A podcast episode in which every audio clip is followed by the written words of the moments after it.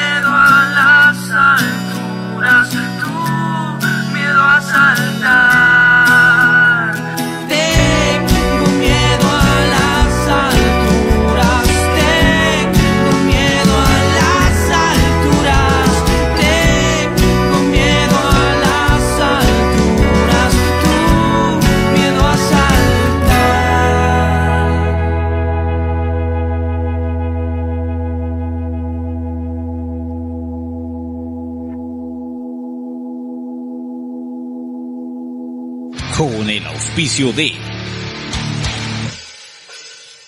Audio Música, toca tu imaginación.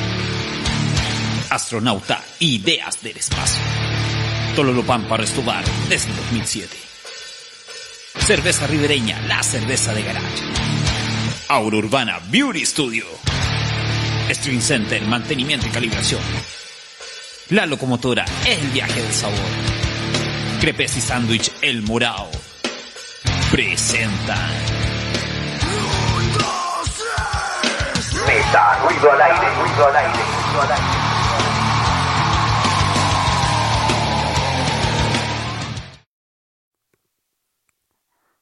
¿Qué tal? Bienvenidas y bienvenidos a una nueva transmisión de Meta Ruido al Aire. Estamos transmitiendo desde www.metaruido.cl y en nuestras redes sociales asociadas tanto como en Facebook Live como en YouTube.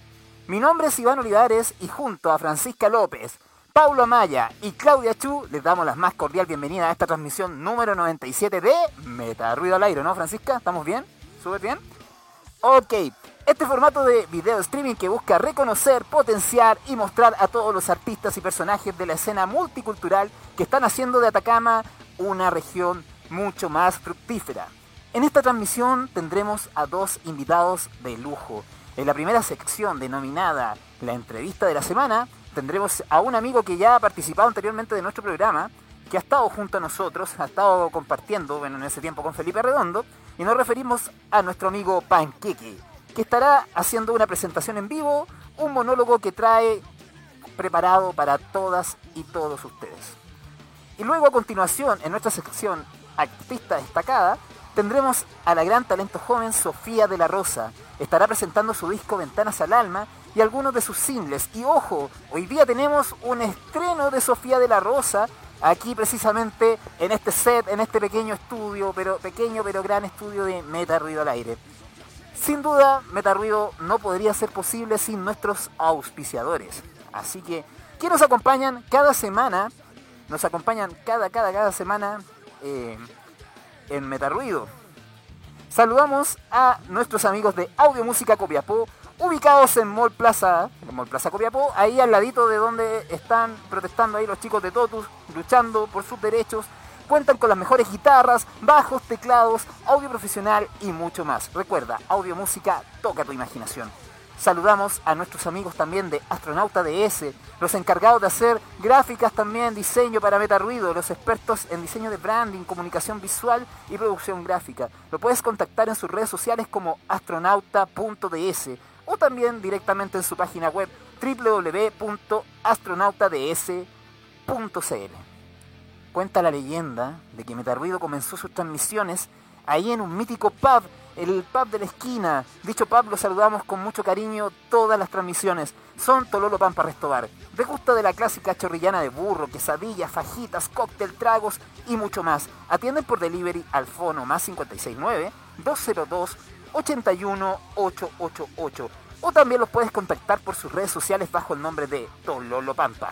Recuerda, Tololo Pampa desde 2007. Desde el Valle de Huasco para el mundo, Cerveza Ribereña presenta sus grandes variedades tales como Pilsen, Pale Ale, Scottish, Porter, IPA, Summer y Pale Ale sin gluten. Sí, así es, chiquillas y chiquillos, Pale Ale sin gluten. Encuéntralos en su catálogo digital publicado en su Instagram bajo el nombre de Cerveza Ribereña. También en su página web www.ribereña.cl. No lo olvides, Ribereña la cerveza de garage del Valle de Huasco. Saludamos también a quienes son responsables de mi look, así es. Aura Urbana Beauty Studio ofrece su servicio de coloración, corte de cabello, maquillaje y peinado profesional. Mechas, alisados, barayach, brasil cacao, novias, maquillaje, masajes descontracturantes y mucho más. Reserva tu hora al WhatsApp más 569 533 73209 o en sus redes sociales bajo el nombre de Aura Urbana Beauty Studio o también en su Instagram personal de su dueña Claudia achu.highstyles. Recuerda, Aura Urbana, tu energía, tu estilo. Saludamos a nuestros amigos de Street Center Music Store. Cuentan con los servicios de mantenimiento, calibración, repuesto de instrumentos musicales, accesorios y mucho más. Los puedes ubicar en su fanpage en Facebook bajo el mismo nombre de Extreme Center Music Store o al WhatsApp más 569 800, perdón, 8202 9057.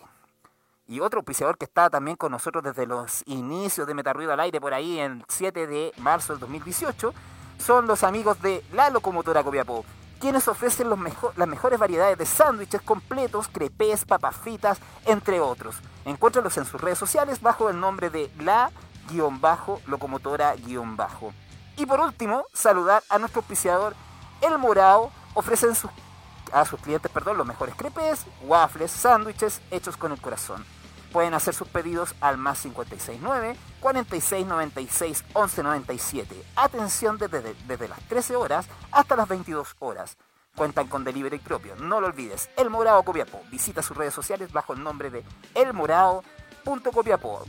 También una mención honrosa a nuestros auspiciadores de los programas Cápsula, que son Valquirjas y también los amigos, si puede avanzar ahí, amigo Pablo, de la Divina Market.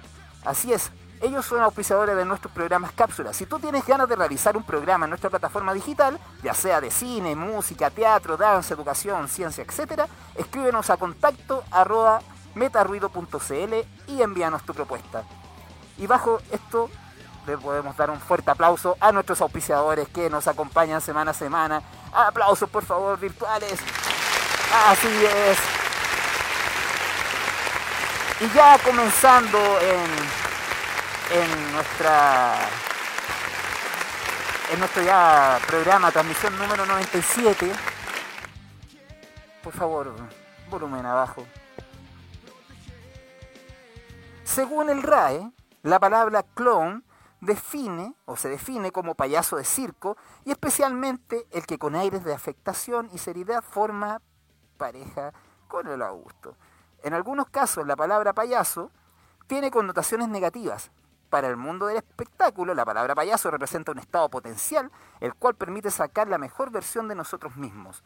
Nuestro siguiente invitado se forma como respuesta a un estado depresivo en el cual se refugia en el mundo del club, malabar y el arte callejero ha recorrido el territorio nacional mostrando todo su profesionalismo y pasión por estas artes.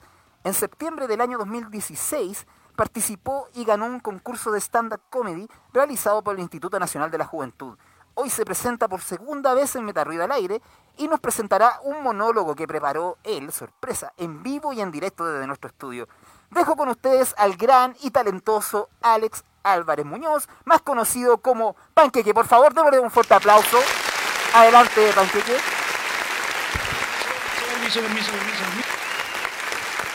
Hola, ¿qué tal? Muchas gracias por ese recibimiento. Gracias por esos abrazos virtuales. De hecho, no me los merezco, pero gracias. Gracias por hacer más ameno el, el programa. Voy a partir, eh, bueno, para que la gente la que está viendo en streaming, acá estoy solo, no hay nadie. No, en realidad estoy con un amigo que está ahí, pero como tenemos distanciamiento, voy a hacer un poquito de esto. Y voy a hacer algo, encontré un nuevo uso de la mascarilla. Tapa la papada, así que de verdad me veo más delgado porque si me la saco me voy a ver todo más gordo. Y suele pasar con la pandemia.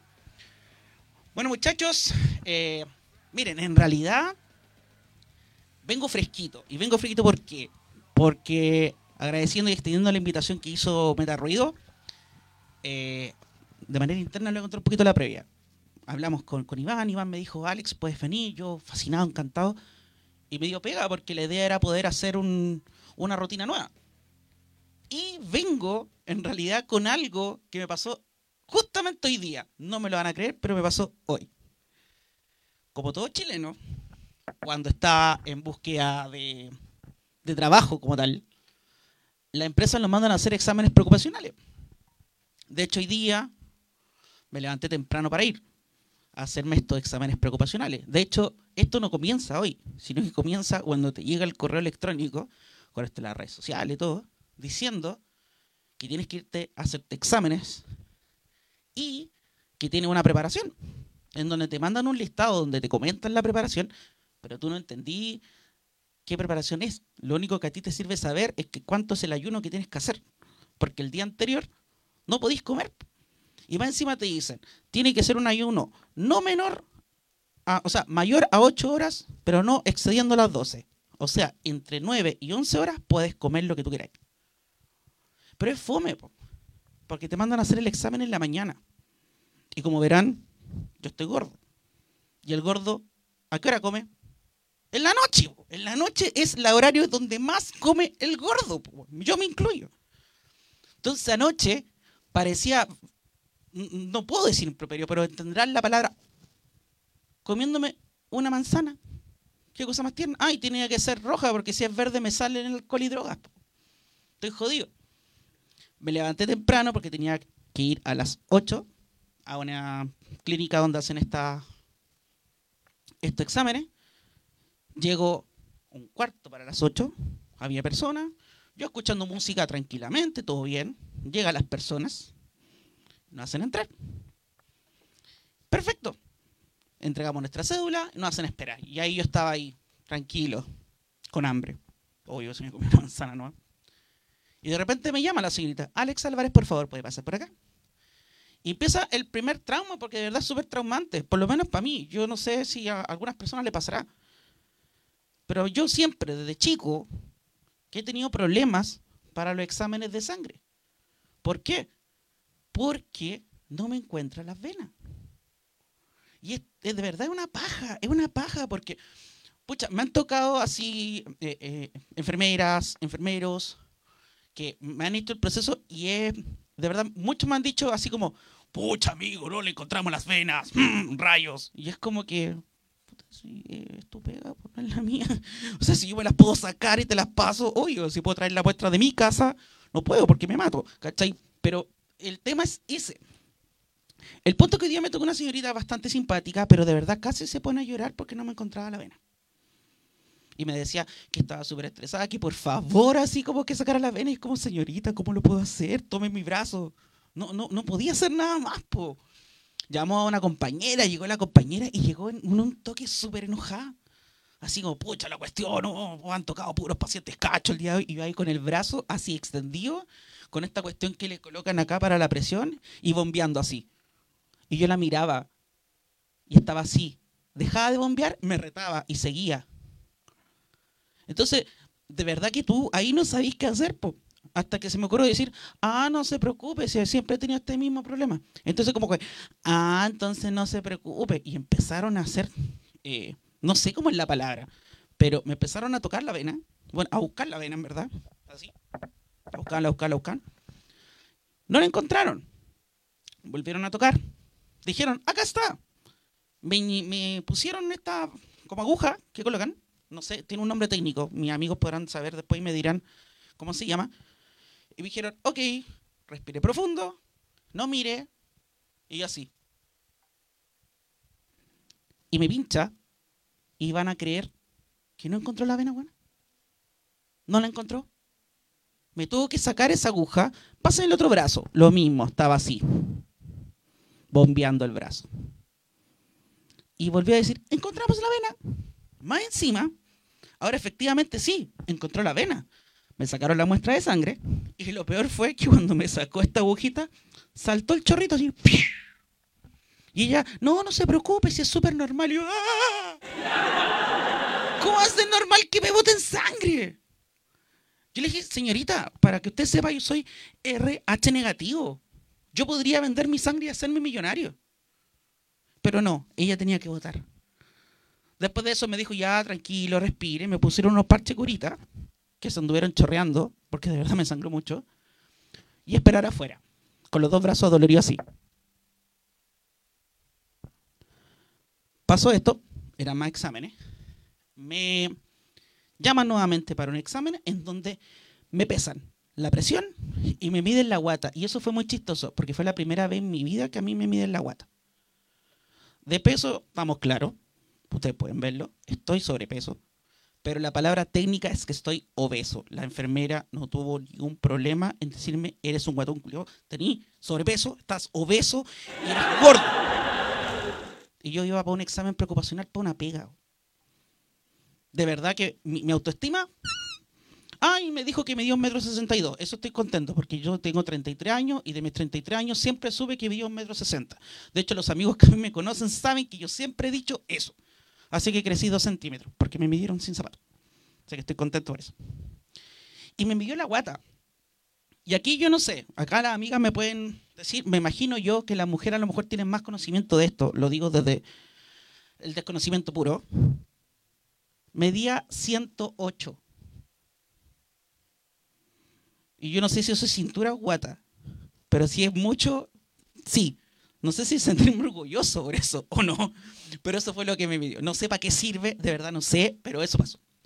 Y después de eso, el último examen. A mí no me habían dicho que iba a ser ese tipo de examen, pero yo dije, "Mm, puede que me lo hagan. Como era examen de alcohol y droga, yo pensé, ah, quizás me van a hacer pelo. No, no era pelo, era orina. Y bueno, todos saben que es traumático, por lo menos. No, no, o sea, no es que sea traumático, si lo que pasa es que para nosotros los hombres es más vergonzoso el tema. Porque generalmente cuando toman el examen de orina para encontrar tema de droga, a todo esto salí limpiecito, salí súper bien, no me drogué, vine drogado ahora, así que ya me, ya todo, vengo drogado acá.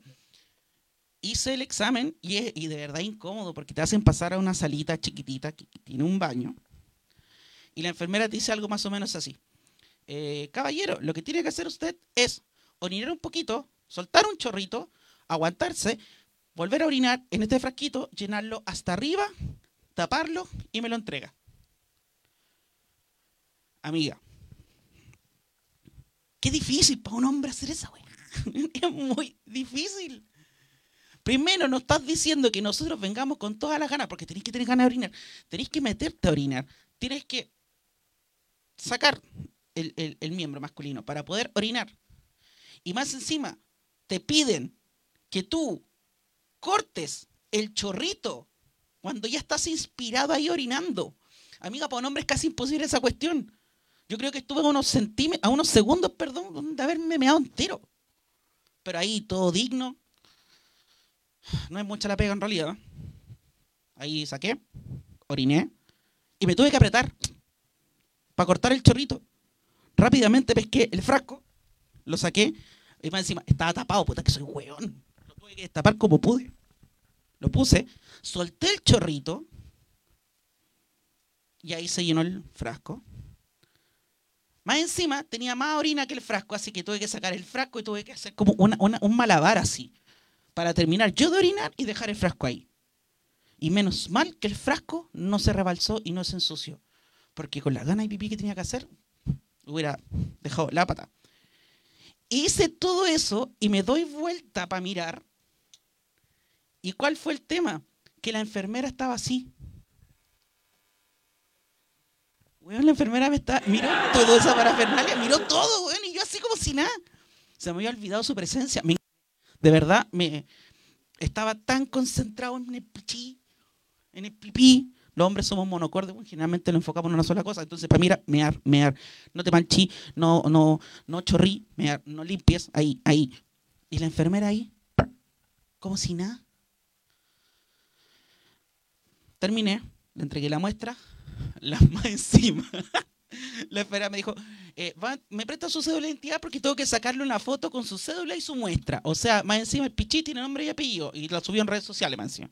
Así que si ven un frasquito de orina, medio cafecito, sí, fui yo, porque sale está mi carnet. Y la última parte, te dicen, ya está todo ok, me fui. Porque tienes que esperar la evaluación del doctor. Pero hoy día me tocó un doctor Bacampo. De verdad me tocó uno de los mejores doctores que, que encontré. Me recibió súper bien, súper cordial. De verdad no sé qué doctor era, pero tenía una voz de locutor súper buena.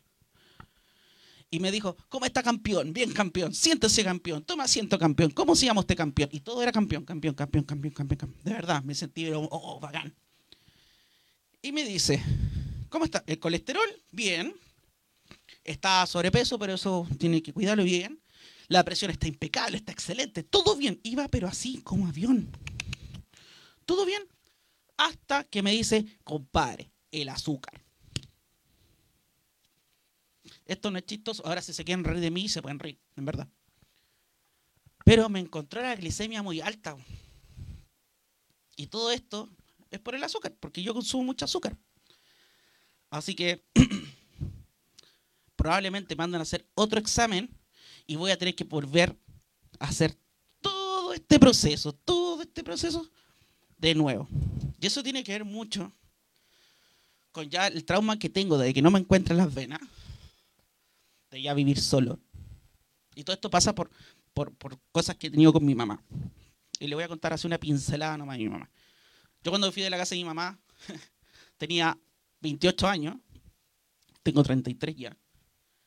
Entonces yo vivía en una casa chica, chiquitita. Yo tenía que compartir poco menos que la pieza con mis papás. Pues, bueno. Entonces imagínate, dormir en la misma pieza de tus papás. No sé, pues, weón. Era, éramos, la casa era chica. Dormir en la misma cama de tus papás. Weón, y que en la noche tu papá se confundiera, weón. Y terminara pescándote a ti, weón. O sea, ¿cómo voy a hacer eso, weón? Yo por eso me creé de la casa, de verdad. Yo amo a mi mamá, pero la tengo bloqueada de Facebook porque sí, me, me desea mucho. De hecho, creo que no es chiste. Creo que me acaba de me acaba de mandar una solicitud nueva. Bloquear. Perfecto. Eh, no, mamá, te amo mucho. Te amo, te amo, te amo. Así que, pucha muchachos, cuando yo, el mejor consejo que puedo decir, cuando vayan a un examen, prepárense, loco, porque lo van a pasar o muy bien o lo van a pasar muy, pero muy mal. Así que eso, chiquillos, muchas gracias. Espero que les haya gustado. Muchas gracias. Gracias por esos aplausos virtuales. Acá hay cinco personas que están con plumeros ahí. ¡Uh! Gracias. Así hacen que uno no se sienta tan, tan mal y no le den ganas de Gracias. Oye, estamos jodidos de la risa acá, perdón que se me había salido el micrófono. Ahí, Alex, muchas gracias por estar presente esta, tarde, noche, en Metarruido al aire. Si gustas, puedes tomar asiento, puedes ah, ponerte cómodo. Permiso. y yo me voy a incorporar al set. Gracias, amigas. Oh. Oye, Alex, ¿Qué tal, te sentiste esta tarde-noche presentándote, volviendo a los escenarios virtuales acá en Metarruido al aire? Sabes que igual es como, pucha, de verdad, agradezco nuevamente la, invitación como tal. Eh, Sabes que es bien difícil, es, es, difícil porque cuando tú no tienes un público, bueno, obviamente acá los chiquillos eran mi parámetro, si las cosas estaban bien o estaban mal es difícil cuando no tienes público porque ahí tú podías hacer el feedback, podí, eh, uno puede mucho, poco menos que improvisar harto también con ellos y vais cachando si vais bien con las cosas que ya tenéis o vais mal, porque el, tema del stand-up es así, Es algo súper difícil, o sea... Es complicado, sí. Recién lo ahí lo conversábamos internamente, es súper complicado pararse y hablar y no sabéis, como tú dices, no sabes quién está mirándote y qué, qué percepción tiene de lo que tú estás hablando, claro. estás contando una historia. Entonces, pero muy entretenido, Alex. Se agradece, gracias. Mira, la gente está adentro, te puedo contar eh, así internamente que ya está Sofía de la Rosa adentro. Sí, y también estaba viéndolo ahí junto a sus músicos. Estábamos jodidos de la risa ahí viéndolo en el living. Oye, Alex, coméntale a la gente que te está viendo cómo conociste a Metarruido al aire. Uy, bueno, yo desde, bueno, yo, mucha gente no lo sabe, yo soy criado acá en Copiapó, pero llegué cuando tenía 8 años acá. Yo nací en Santiago. Entonces, por cosas de la vida, siempre mi tendencia musical ha sido el rock en sus diferentes derivaciones. Y bueno, mucha gente también tiene, sabe, amigos que a Iván lo conocí hace ya un par de años atrás cuando Iván trabajaba en Inhub. Y de ahí lo hicimos amigos. Y obviamente cuando se armó este proyecto de Meta Ruido, eh, tuve la, la, suerte de poder verlo, de ir a verlos en vivo. Muchas veces ahí alto Lolo cuando se hacía y también tuve la suerte de haber sido invitado con anterioridad al programa, así que eh, es un gran programa. Eh, insto a la gente que está conectada que por favor eh, sigan a Meta Ruido si no lo siguen, compartan su en este caso cuando los chiquillos están al aire, porque hay un esfuerzo re bonito detrás, de verdad. Uno que es como, uno que es amigo, cacha todo ese tema y, y de verdad es bacán que, pucha, tú, el equipo que está acá, eh, ceder el espacio, el tiempo, el profesionalismo para mantener esto y tirarlo arriba. Así que bacán. Y de verdad, síganlo. Y si no, me voy a enojar y voy a aclarar. me, siento como entrevistado, pero lo único que puedo decir, Alex, es que nos, sentimos muy felices eh, de poder hacer esto.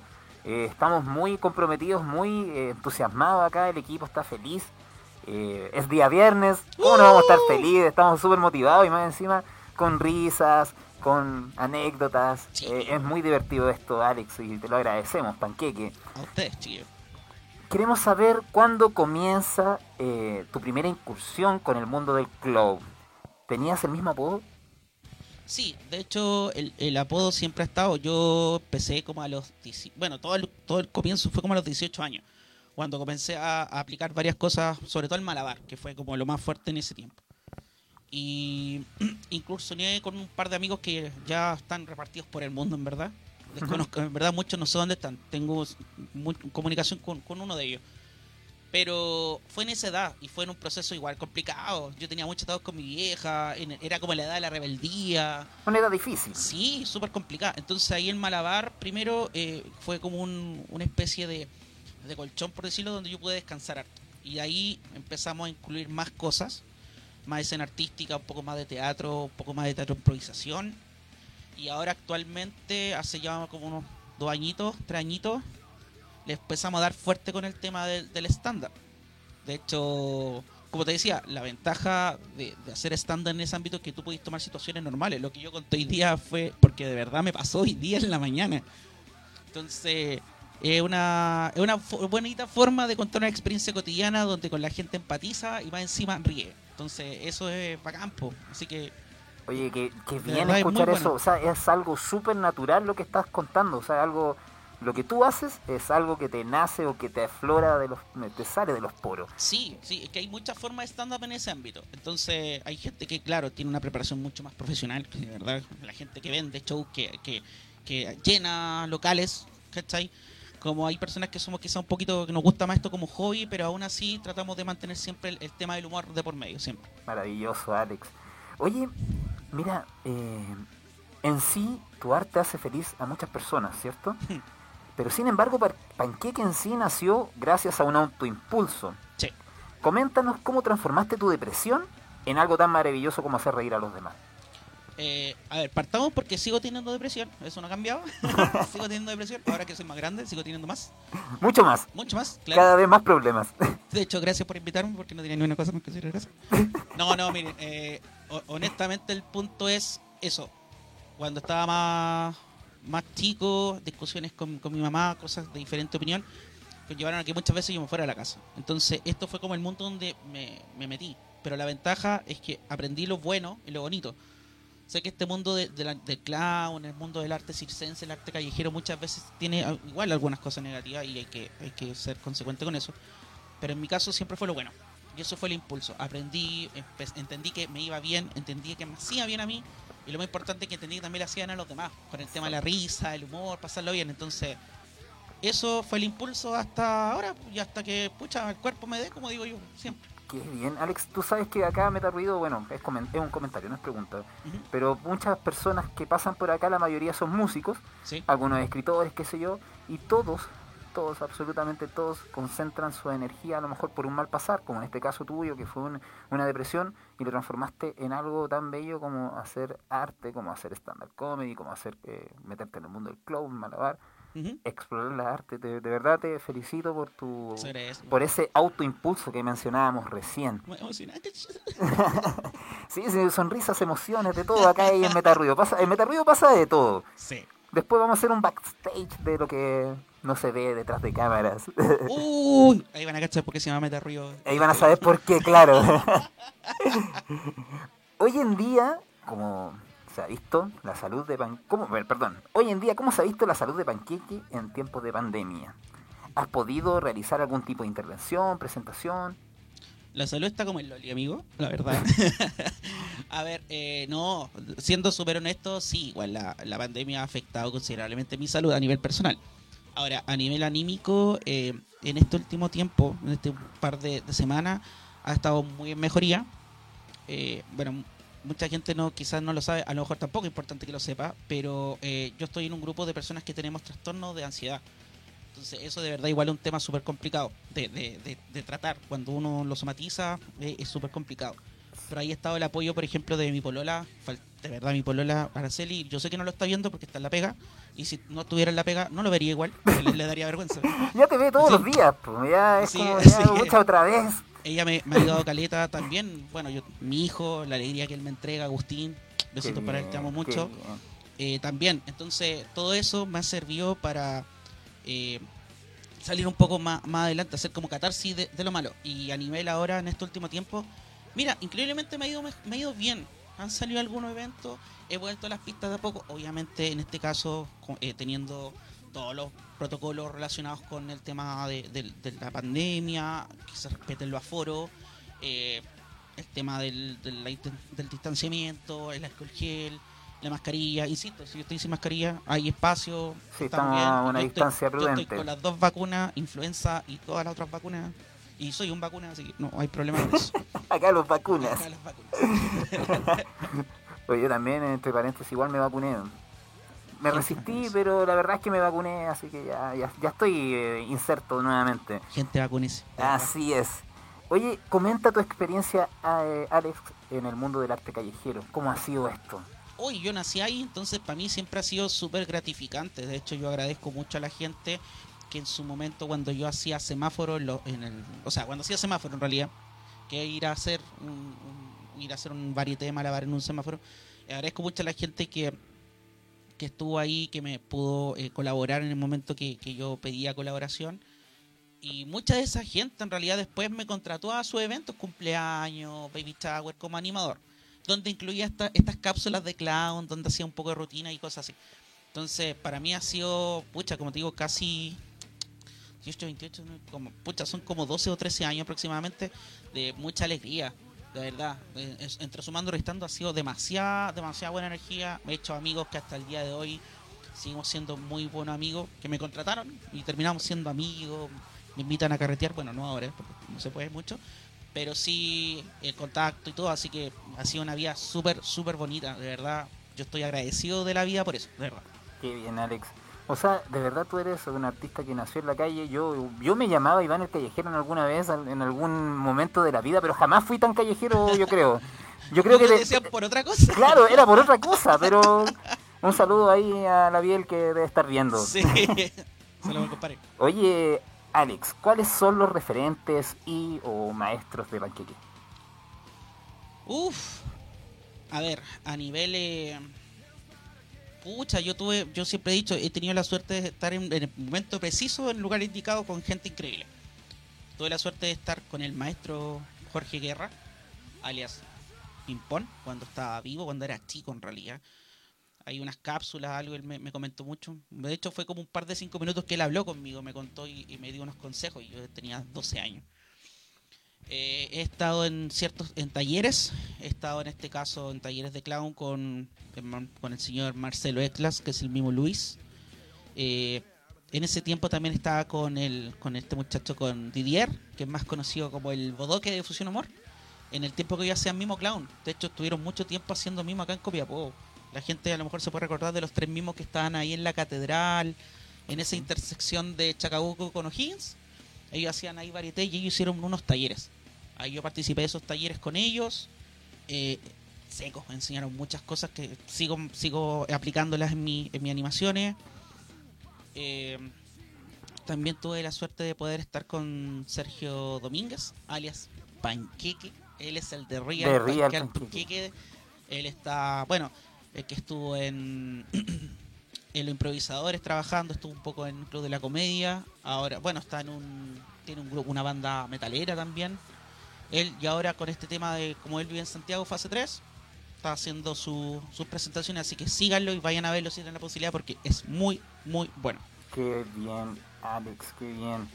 Oye, coméntanos alguna anécdota de algunas de tus presentaciones a lo largo del país. Sabemos que muy bien que ha- has recorrido harto, entonces, alguna anécdota, una o varias que recuerdes así memorables. Hoy tendríamos un especial de 5 horas. de- Pero las más destacadas, a lo menos una. Mira, en realidad no es una anécdota, sino que fue de verdad gracias a esto que hice, tuve la posibilidad de, de hacer animación desde El Salvador, de acá, de la tercera región, hasta Chiloé, Wow. hasta allá, recorriendo todo el sur con unos amigos, ojalá que me estén viendo.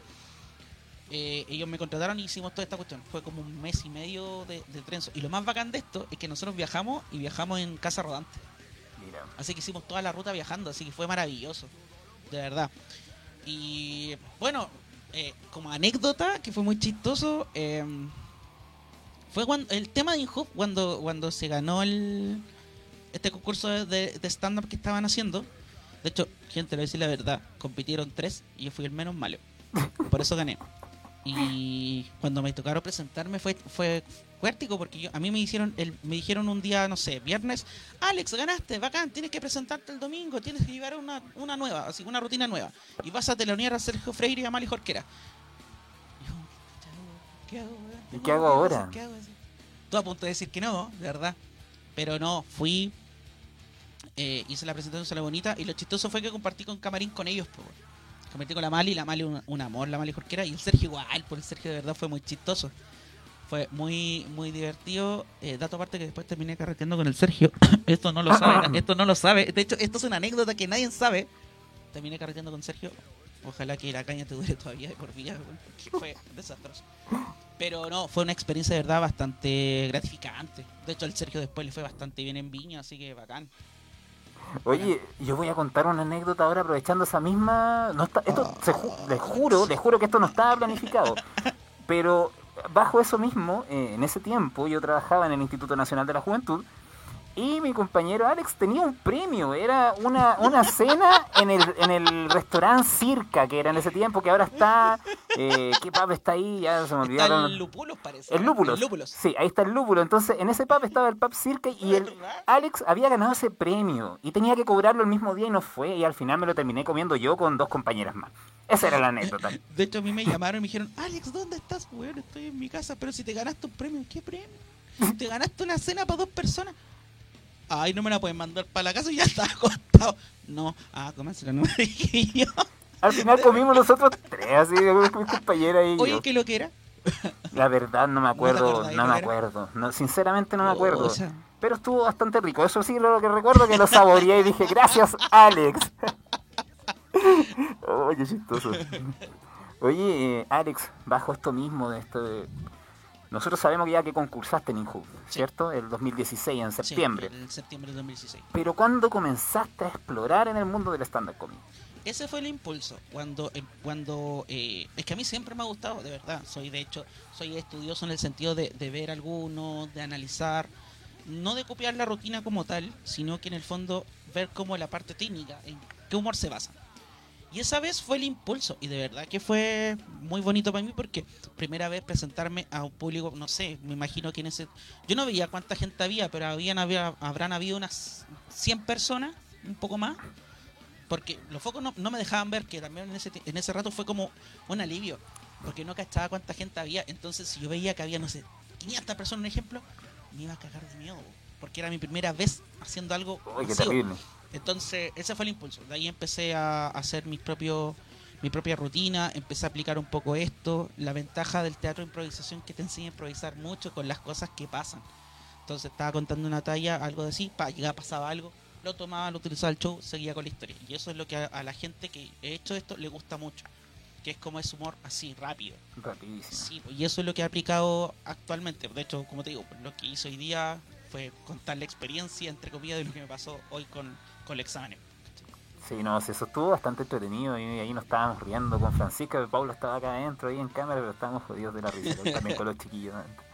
Oye, mira, eh, bueno, en la presentación recién, bueno, hablábamos de lo mismo, del concurso Stand Up Comedy eh, realizado por el INHUB, y bueno, ya comentaste la experiencia, así que ya nos saltamos esa pregunta.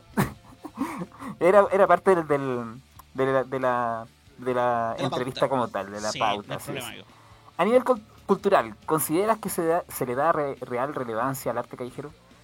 Eh, bueno, obviamente ahora el concepto pandemia está súper stand-by. Eh, la verdad que no, Pero olvidémonos del plano pandemia. Antes, No. antes de la pandemia. no. O sea, yo lo viví.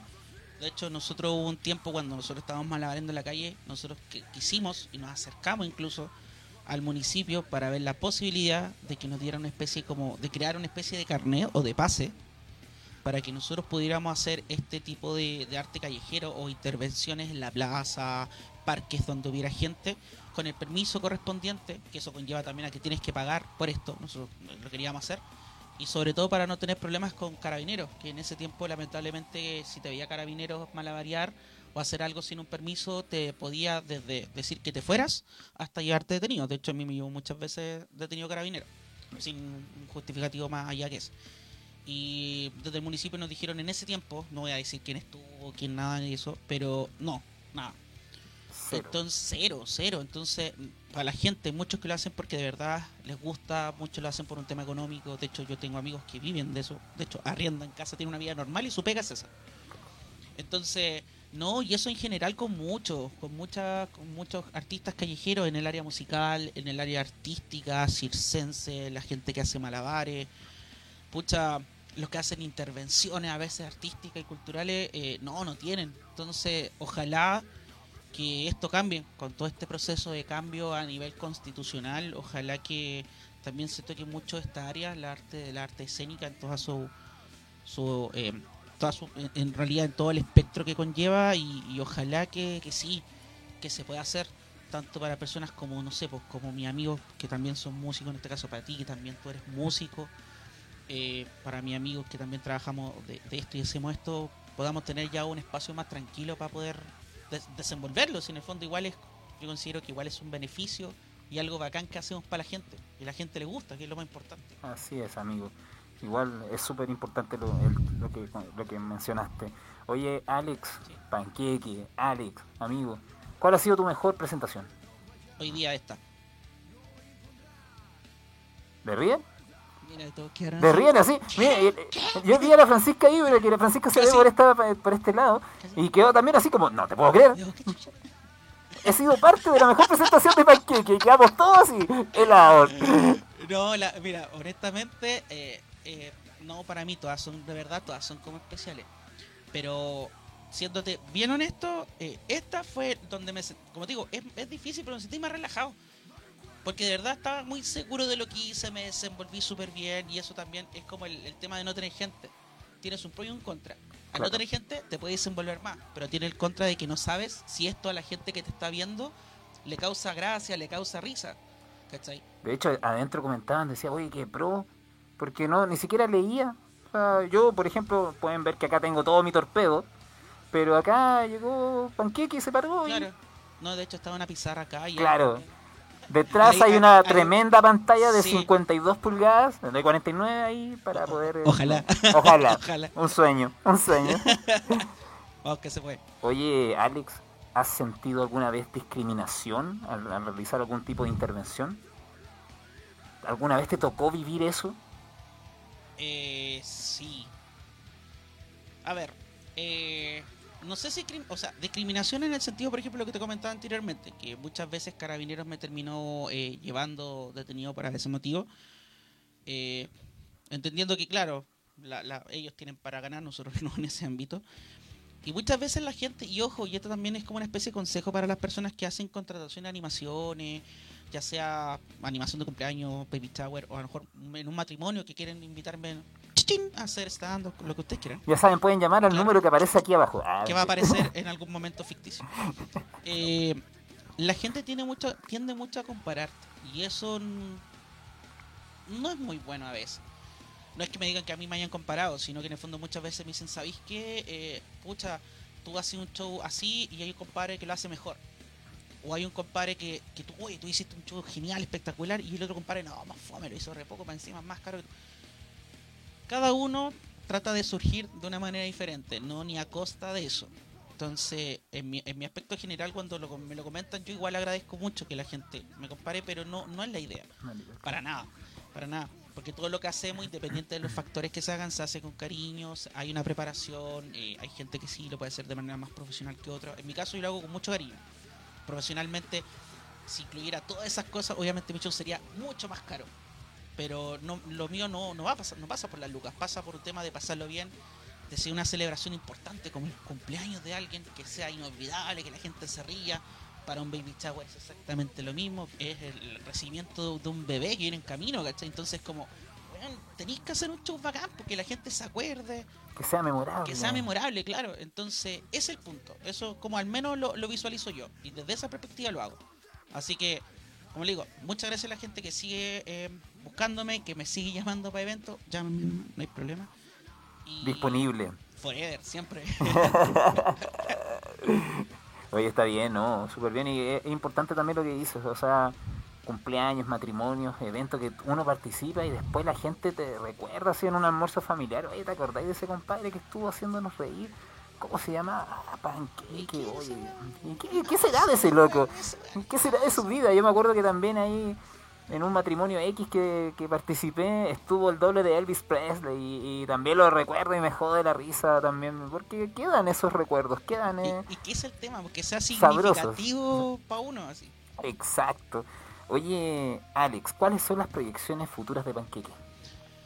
A ver, eh, bueno, eh, bueno, a nivel así de, de- esto, para no llenar tanto, eh, pucha, me gustaría igual profesionalizarlo un poco más, en el sentido de ya poder, eh, des- no sé, poder tirar eh, es- este tipo de, este, este stand-up que hago yo, eh, ya un- hacerlo más macro, en el sentido de poder, no sé, mucha gente me ha dicho, pero hazte un canal de YouTube, empieza a subir tu, Tu tus material. cosas, material para hacerte conocido, para así que la empresa después te llame. Porque Oye, un paréntesis, eh, ¿Sí? ¿tienes TikTok? eh, no, eh, increíblemente YouTube? no tengo TikTok. Por favor. Increíblemente que- no tengo, o sea, en YouTube creo que sale el video de Inhoof y, y otro video que tengo que borrar. Hay escenas muy perturbadoras. Ay, ay, ay. Eh, y bueno, mis redes sociales la uso a nivel de, de persona natural, no lo utilizo como empresa. Oye, ¿y podemos aprovechar de promocionar tus redes sociales para que la gente te busque? Sí, por favor. Sí, eh, mi, bueno, Facebook salgo como Alex Javier Álvarez Muñoz, entre comillas panqueque, pero es panqueque con K, Panqueque con, con K. K, ojo, porque panqueque con Q lo tiene el Sergio y me va a demandar terrible feo si es que lo sigo usando. Eh, en Instagram es panqueque clown y de hecho van a cacharlo al tiro porque en la foto salgo como una caricatura que hizo un gran amigos, un, un gran amigo, el profe Cubillos. Ah, Mauricio. El profe Mauricio, así que si lo está viendo, Cubillos. Grande, profe. Oye, gran persona y gran músico, Gran Mauricio. Un abrazo también para ti, si es que estás viendo The Real. Best Teacher Forever. Viejo El- el- impecable. Muy Sí. buen baterista también. Sí, seco. Seco, seco el, el profe. Participó en bandas como Los Enemigos, bueno, que están en stand-by en este rato, eh, los Tributo System. Uy, tiene, no, si tiene un currículum gigante, compadre. Pero bueno, hoy entrando en recta final de ya de esta entrevista, de esta muy entretenida presentación tuya también, Gracias. eh, ¿cuáles son las proyecciones que tiene Panqueque para lo que queda del 2021 y quizás 2022? Eh, mira, a nivel ya a nivel personal, eh, mejorar un poco la salud. De verdad, está un poquito ahí, estamos ahí como tembleque un poco, pero la idea es poder terminar el año bien. Eh, laboralmente, eh, bueno, estoy sin, sin trabajo. Oh, No, renuncié a un trabajo donde estaba porque ya había un factor eh, muy fuerte donde estaba trabajando. Trabajaba en, el, en, en- en la cárcel de menores, en el CIPCRC en Copiapó, allá en Paipote. El trabajo, sí, ya me estaba afectando más de lo que debiese, entonces decidí eh, renunciar. Pero ya tengo la posibilidad, ahora en agosto, si todo sale bien, de poder ingresar ya a trabajar. Por eso lo examen el día de hoy. Así que por ese lado estoy tranquilo y estoy contento. Eh, bueno, seguir teniendo buena salud, buena alegría, eh, para poder compartirlo obviamente con, con, con mis amigos, con, bueno, con mi polola obviamente, con mi hijo también, que él es como de verdad el impulsor de, de todo. Ella, mi, eh, mi hijo es el impulsor de todo, es el por qué me tengo que levantar todos los días a hacer esto. Y mi polola es la que está atrás ahí empujándome, vamos, que tú puedes, que tú puedes, que tú puedes. Así que espero terminar bien el año para que el próximo sea mucho mejor y, y poder, como te digo, quizás ya cumplir el tema de, de eh, profesionalizar un poco esto y hacerlo un producto, entre comillas, para poder ofrecerlo, para poder ya trabajar y, obviamente generar un- unas lucas. No me voy a dedicar a esto de manera profesional probablemente, pero sí utilizarlo porque me gusta y para que a la gente también le pueda gustar, le siga gustando. Exacto, muy bien. Bueno, el futuro es incierto, a lo mejor das al clavo y te y sigues trabajando en esto. Quizás, veamos Matrimonio, eventos, y nos esto depara el, el destino. todo se está adaptando, el mundo se está adaptando, así que ¿por qué no, amigo Alex? Oye, eh, queríamos saber también si conoces a alguna persona o personas que estén actualmente haciendo acá en Atacama eh, stand-up comedy, eh, estén eh, en las mismas que tú. No. No. O sea, es chistoso porque yo sé que hay un grupo de personas que lo han hecho. Yo una vez tuve la intención de poder comunicarme con ellos y no sé qué pasó, que no, no, no nos pudimos comunicar. De hecho, la intención era hacer un, pues, el típico grupo de WhatsApp y juntarnos como para hacer una asociación. que el te- ¿sabéis cuál era el punto? El punto era tener un grupo de gente que hiciera stand-up y poder ofrecer esto en bares. Ir como, no sé, para un bar X decir, ¿sabéis que eso? Un grupo de cuatro personas que hacemos stand-up, podríamos ir a hacer, no sé, una noche noche stand-up, un fin de semana, un día de semana, ir y hacer un show. ¿Cachai? Y bueno, primero obviamente Factor Lucas quizás no tanto, pero la idea era tener el espacio para poder mostrarnos. Ese era el fin. Y al final nunca se dio, en realidad desconozco el porqué. Pero si tú me preguntas si yo conozco a una persona con nombre y apellido, hasta el momento no.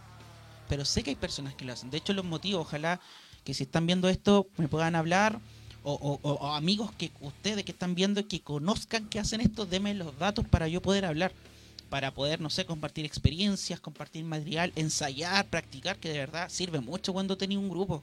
Hacerlo solo igual es bacán, pero si tenés un grupo, genial porque te pueden, te pueden decir "Sabes que lo estás haciendo bien, pero te falta esto, o te estás yendo por este lado, mejor por acá. Entonces ahí entre todos Claro. podemos ir puliendo más este tema y esa es la idea. El feedback que Sí, uno necesita es importante. Oye, si están viendo, alguien conocen, como dijo ahí Alex, algún amigo o amiga que esté realizando stand-up comedy Por favor, o algo relacionado con lo mismo, contactar a Alex Álvarez Muñoz en su Facebook o favor. también a Panqueque Clown en Instagram.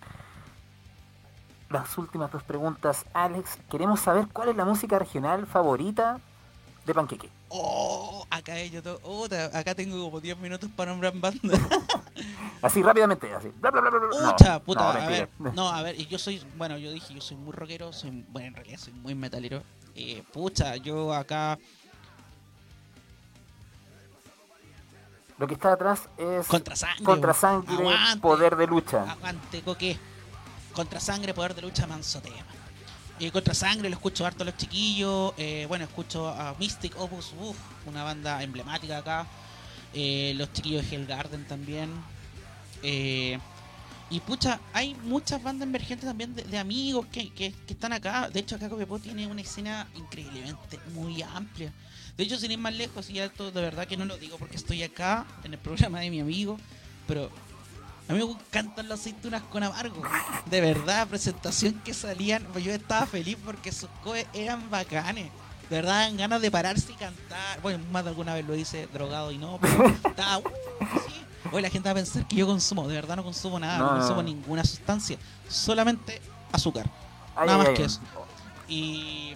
Pucha. Juan- eh, Juanito, Daniel Arcal. Ahí también grande que estaba sacando, haciendo su video. En el nombre del... Padre, sí. Eso es una alerta spoiler. Oh, perdón. Juanito me va a demandar.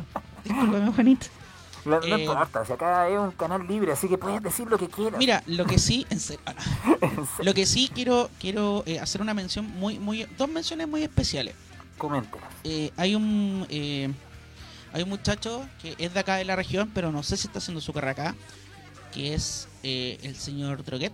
Búsquelo por drogar. No sé si lo ah. Fabián Droguet. El Fabi, que él también, escúchelo, material tiene súper, súper muy buen material, es de acá de la región, pero no, no sé si efectivamente la está haciendo acá, me parece que no, pero escúchelo, porque tiene muy buen material, búsquenlo.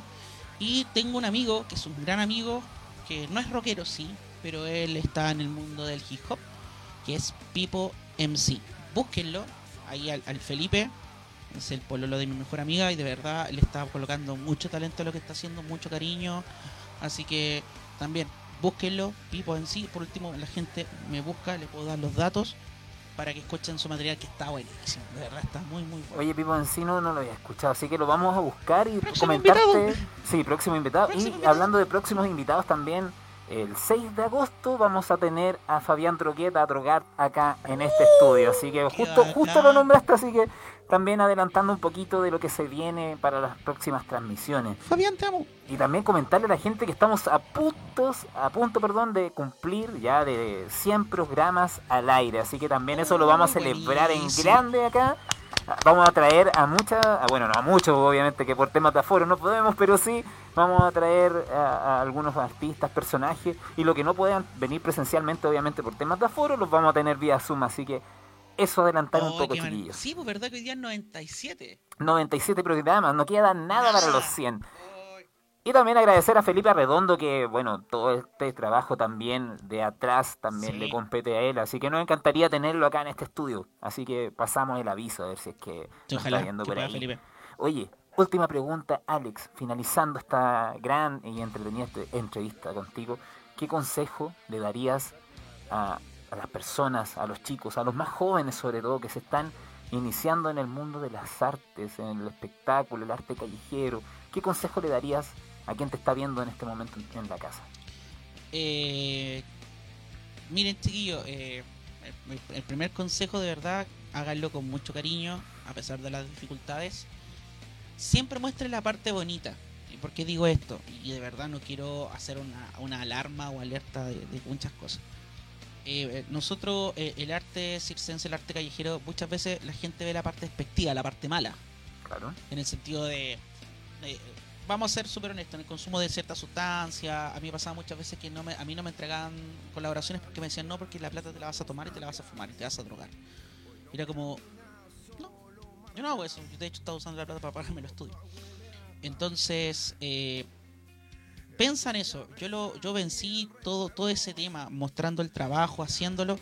Eh, logré entre comillas limpiar mucho la imagen de lo que yo hacía y la gente de verdad lo visualizó como un arte.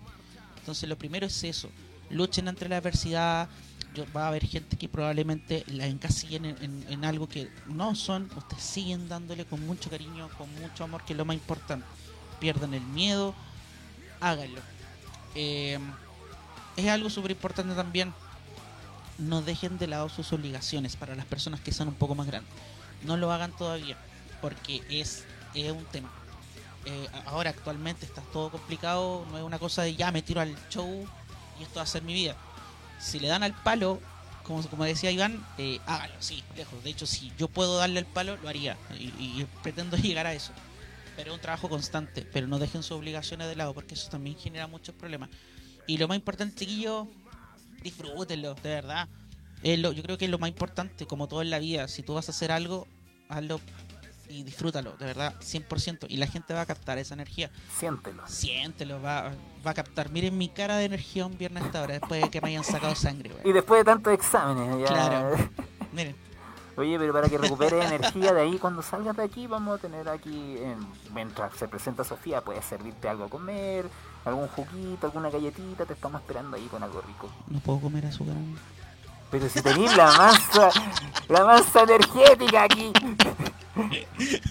No mientan, por favor. Muchas gracias, amigo. No, gracias, amigo. No, es súper eh, es súper importante lo que tocaste. Igual, eso que nombraste al principio es un tipo de discriminación, de hecho. Sí. El segmentar a un artista solamente por lo que por el arte callejero, decir, no, que estáis juntando plata para la droga, que para el alcohol, eso es Claro. ya es un tipo de discriminación. Y la verdad, eh, como dice Alex, luchen contra eso.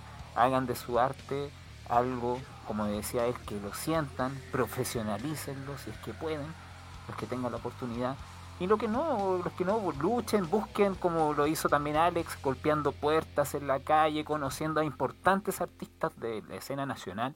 Así que esos son los comentarios finales, al menos por Metarruido. Queremos agradecerte, Alex, No, por sí, estar sí, esta gracias. noche. Sabemos que hoy día tuviste un día difícil, pero esperamos que lo recuerdes de la mejor manera posible y terminando esta sección de la entrevista de la semana. No, Eres nuestro gracias. entrevistado de la semana. Gracias a ustedes por la invitación, chiquillos. Y insto nuevamente a la gente: sigan a Metarruido a través de los, sus Facebook Live todos los días jueves. Síganlo en sus viernes, redes sociales. viernes. Viernes, perdón, perdón. Estamos a viernes, ¿verdad? ¿Qué dije jueves? La sangre, amigo. La sangre, la sangre. falta el abrazo. No me llega el cerebro. Así que, no, chiquillos, sigan a, a los chiquillos de Metarruido, lo hacen con mucho cariño. Y nada más que agradecer nuevamente la segunda invitación. Pero que más adelante y después les pueda ir contando cómo me fue con esto. Así que, No hay primera Gracias. sin segunda, ni segunda no sin sin tercera. tercera, así que lo más probable es que te tengamos acá. Ale. Y es así como despedimos esta entrevista de la semana junto al gran Alex. Álvarez Muñoz, más conocido como Panqueque. No se muevan de esta transmisión porque Sofía de la Rocha junto a sus músicos se van a presentar en vivo y en directo aquí en este pequeño set de Meta Ruido al aire. Y Alex, te tengo un tema acá que yo sé que te gusta, recién nombraste a la gran banda Hellgarden. Así que los dejamos con este comercial, con este video de, de esta gran banda.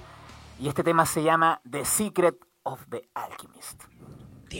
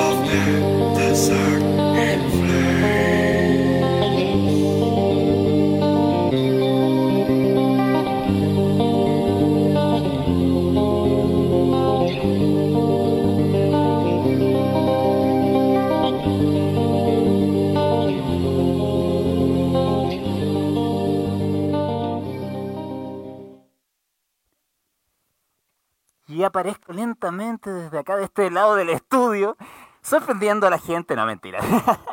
Oye, qué gran video de Hell Garden, qué gran producción de esta banda regional que este video creo que se grabó en La Serena, si no me equivoco ahí, ojalá me corrija los chicos de Hellgarden, les mando un gran saludo, son un pedazo de banda, aquí estaban todos sorprendidos con el nivel de la producción del video, así que un saludo ahí a Carlos Mondaca, que también es uno de nuestros auspiciadores también con Stream Center Music Store. Continuamos con la transmisión y nuestra siguiente invitada comenzó a muy temprana edad a dar sus primeros pasos en la música. A corta edad se atrevió a realizar sus primeras composiciones, Tal así que a los 15 años tuvo la oportunidad de grabar su primer disco gracias al estudio municipal de Copiapó, y que hoy podremos escuchar en vivo y en directo desde nuestro estudio. Escucharemos canciones tales, tales perdón, como Oscura Realidad y otras piezas de su álbum Ventanas al Alma, y también singles tales como Lo haré por ti, Desencanto y una exclusividad que nos van a presentar esta noche estos importantes músicos y esta importante artista juvenil. Dejamos en este, en este escenario perdón, para ustedes a la joven y talentosa Sofía de la Rosa junto a los músicos Yanco Araya y Felipe de la Rosa. Por favor, démosles un fuerte aplauso.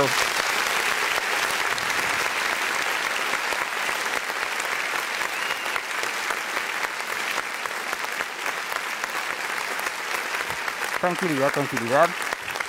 Se nos quedaron dormidos, parece. Espérenme.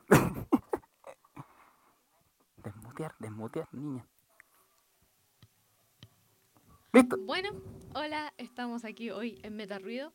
Estamos muy contentos de estar aquí y nada, esperamos que les guste. Lo haré por ti, estaba para mi hermana. For you, Elena.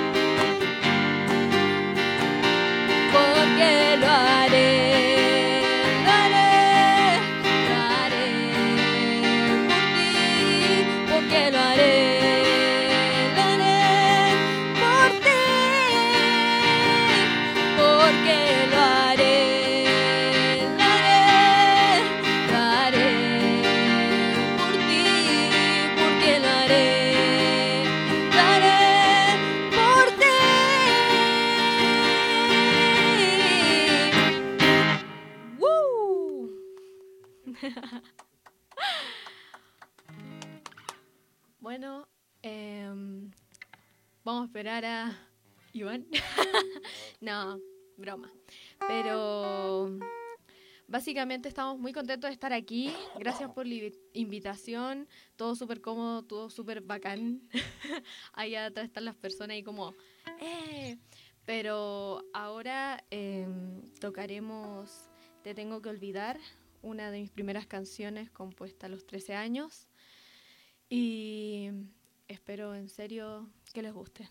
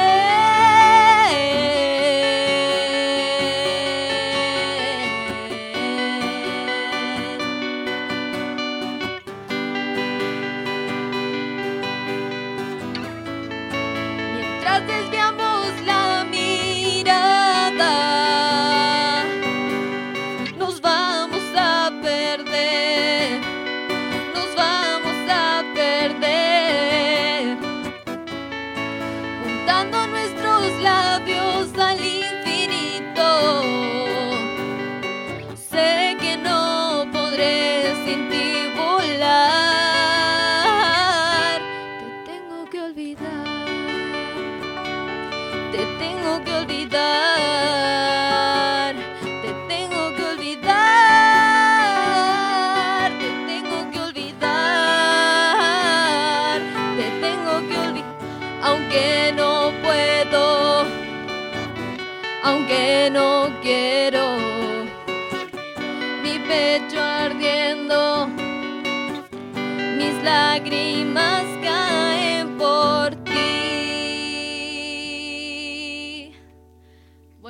Esa fue una de las primeras canciones que escribí y una de las primeras que compuse con mi papá.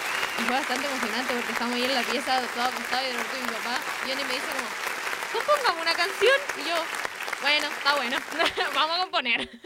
¿Por qué no? Em, la próxima canción es oscura, oscura. Como la ropa del. Nah. bueno, vamos a cantar Oscura Realidad. Así que los dejo con Oscura Realidad. Vamos.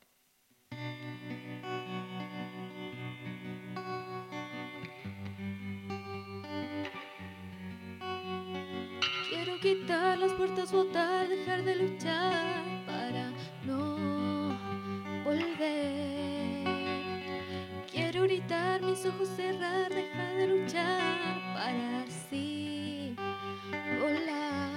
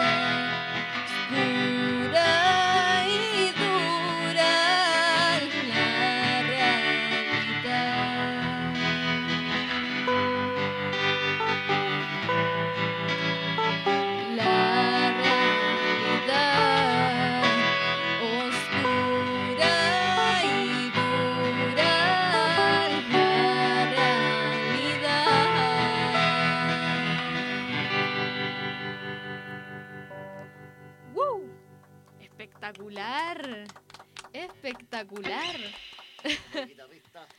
Aplauso al guitarrista, vamos, Yanko. Y la uñeta que se cayó. Y la uñeta saltarina. Bueno, ahora la siguiente canción. Uf, yo ya perdí la cuenta. Ya perdí la cuenta. Ya se me olvidó. Qué pa' allá, qué papá. Ah, mi mundo entero. Ah. No, vamos a ir con Desencanto, un single que saqué hace poco. Nos inspiramos mucho en Gustavo Cerati. Gustavo Cerati, un grande. Entonces, aquí les va Desencanto. En la guitarra, Gianco Araya.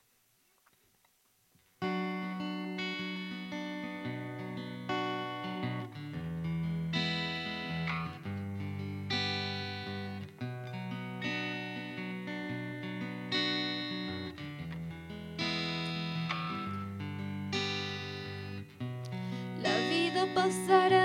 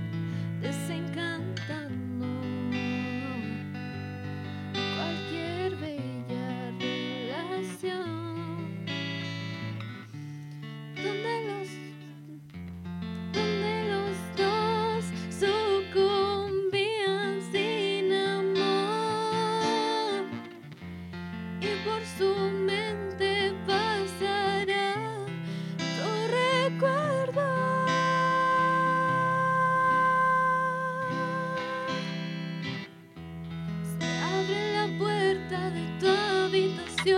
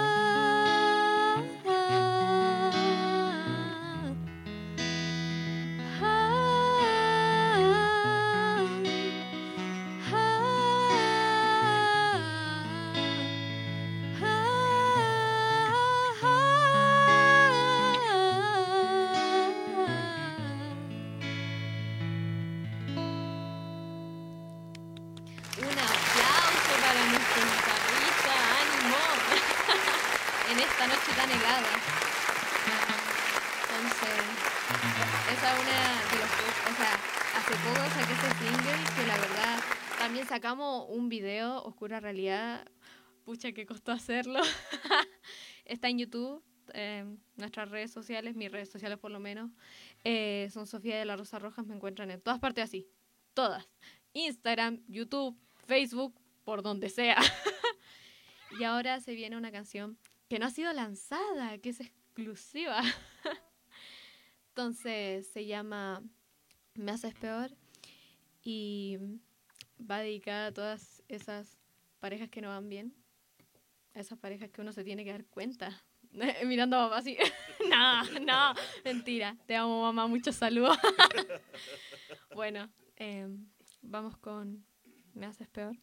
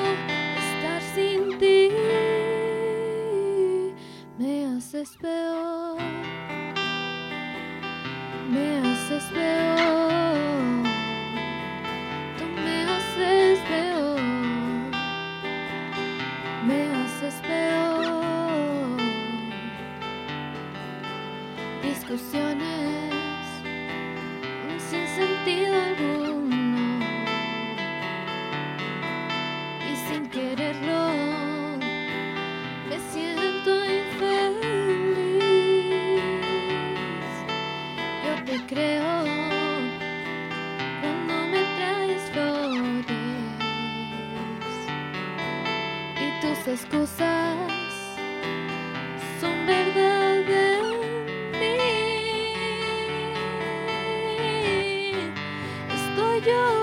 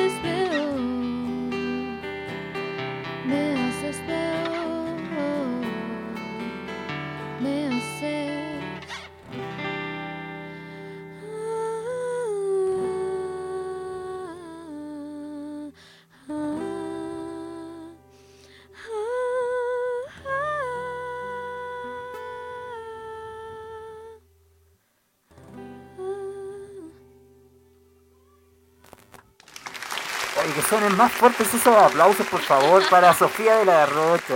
De- perdón, de la Rosa. De la Rocha, dije. De la rocha, uh, De la Rocha. Me Junto, cambiaron el apellido. junto a Yanko Araya y Felipe de la Rosa.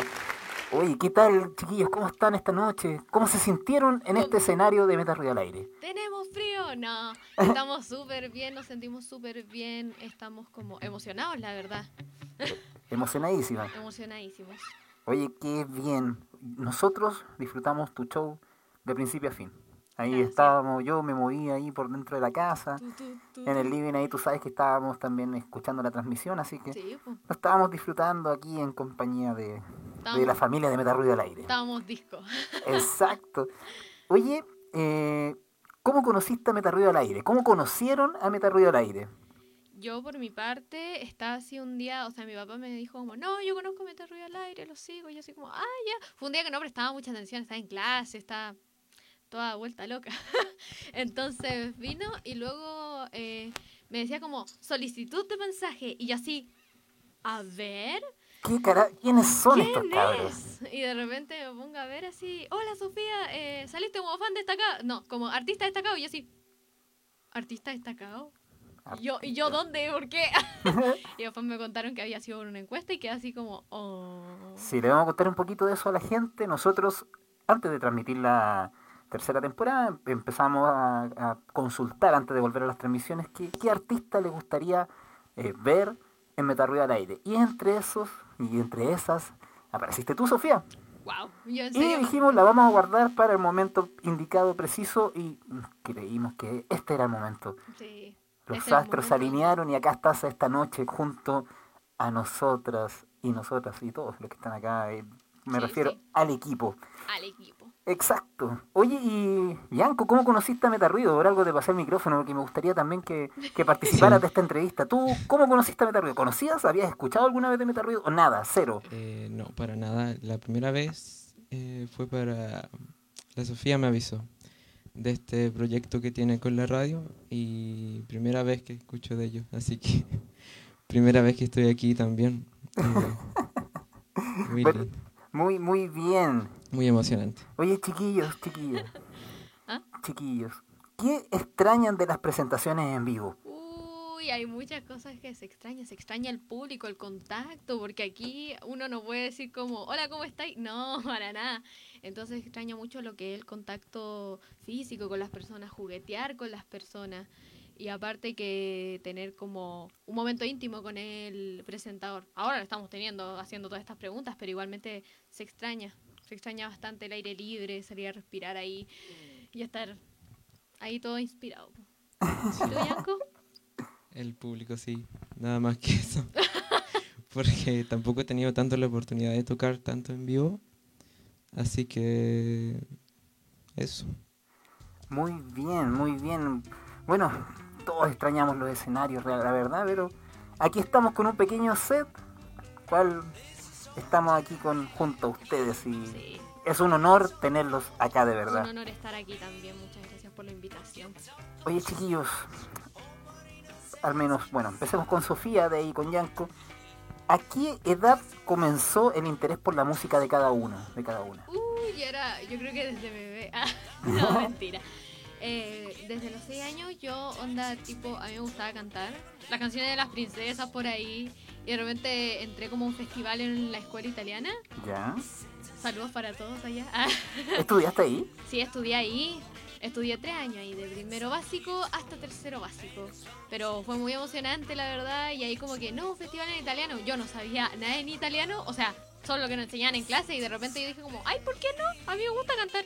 Me inscribí y ahí empezó todo hasta que a los 13, ya después de subirme a tanto escenario, de andar para allá y para acá, a los 13 vine y como dije al principio estábamos acostados y de repente, Sofía, ¿queréis componer una canción?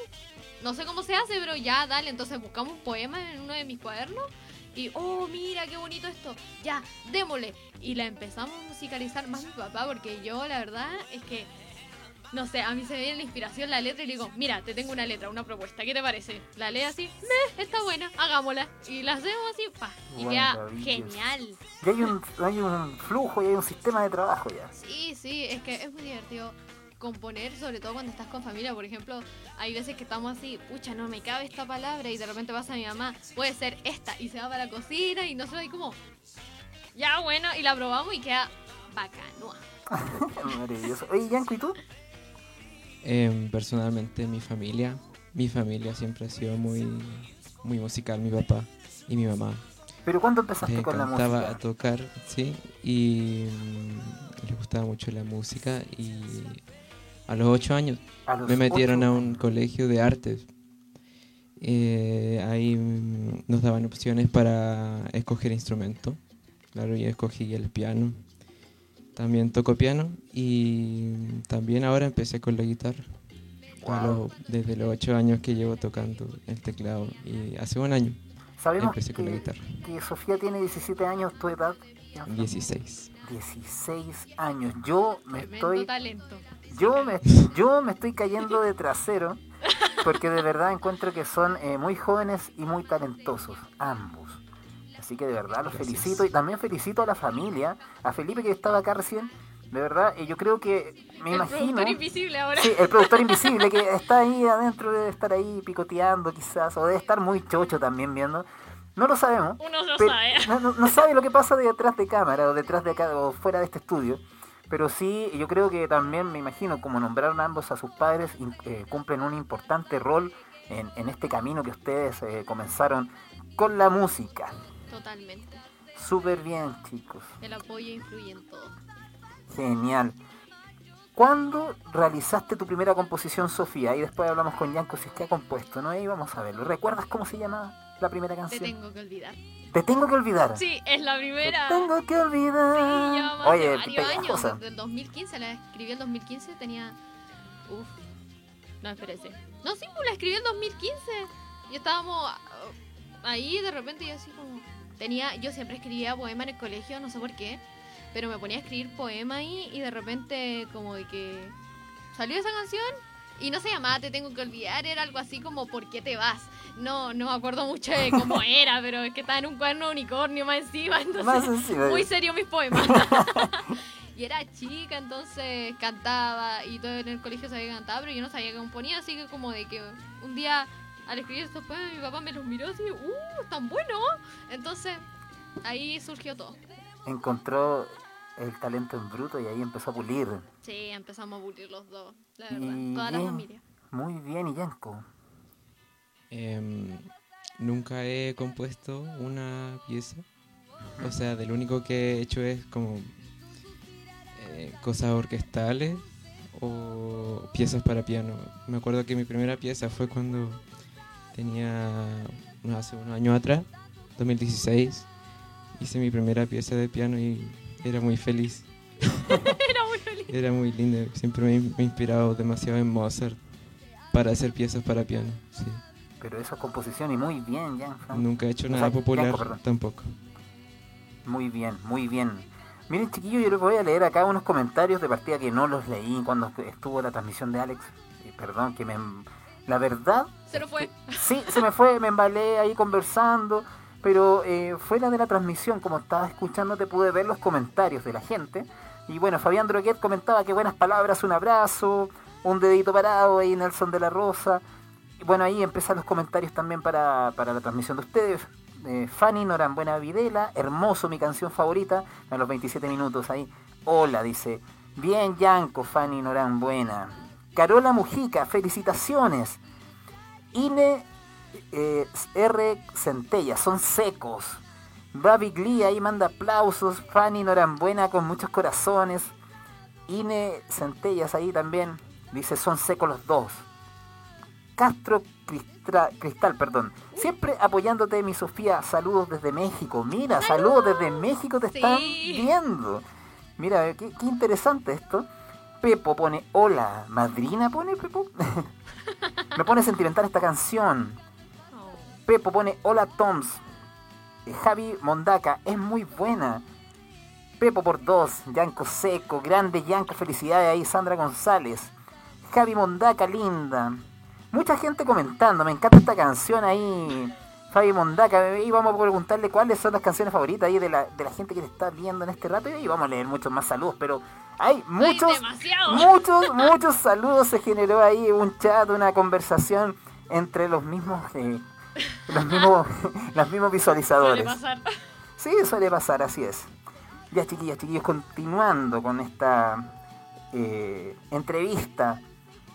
¿Cuándo, eh, ¿Cuándo se comienza a grabar tu disco, Sofía?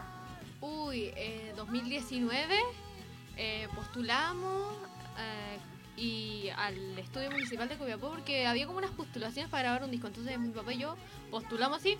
Bueno, que sea que, lo que Dios quiere y de repente nos llegó la noticia así como Sofía de la Rosa se fue seleccionada y nosotros así. ¿Qué? ¿En qué momento? Y no estábamos nada preparados, entonces nosotros ahí maqueteando y la cuestión, y que para allá y que para acá, guitarras para allá, guitarras volaron y guitarras venían y iban.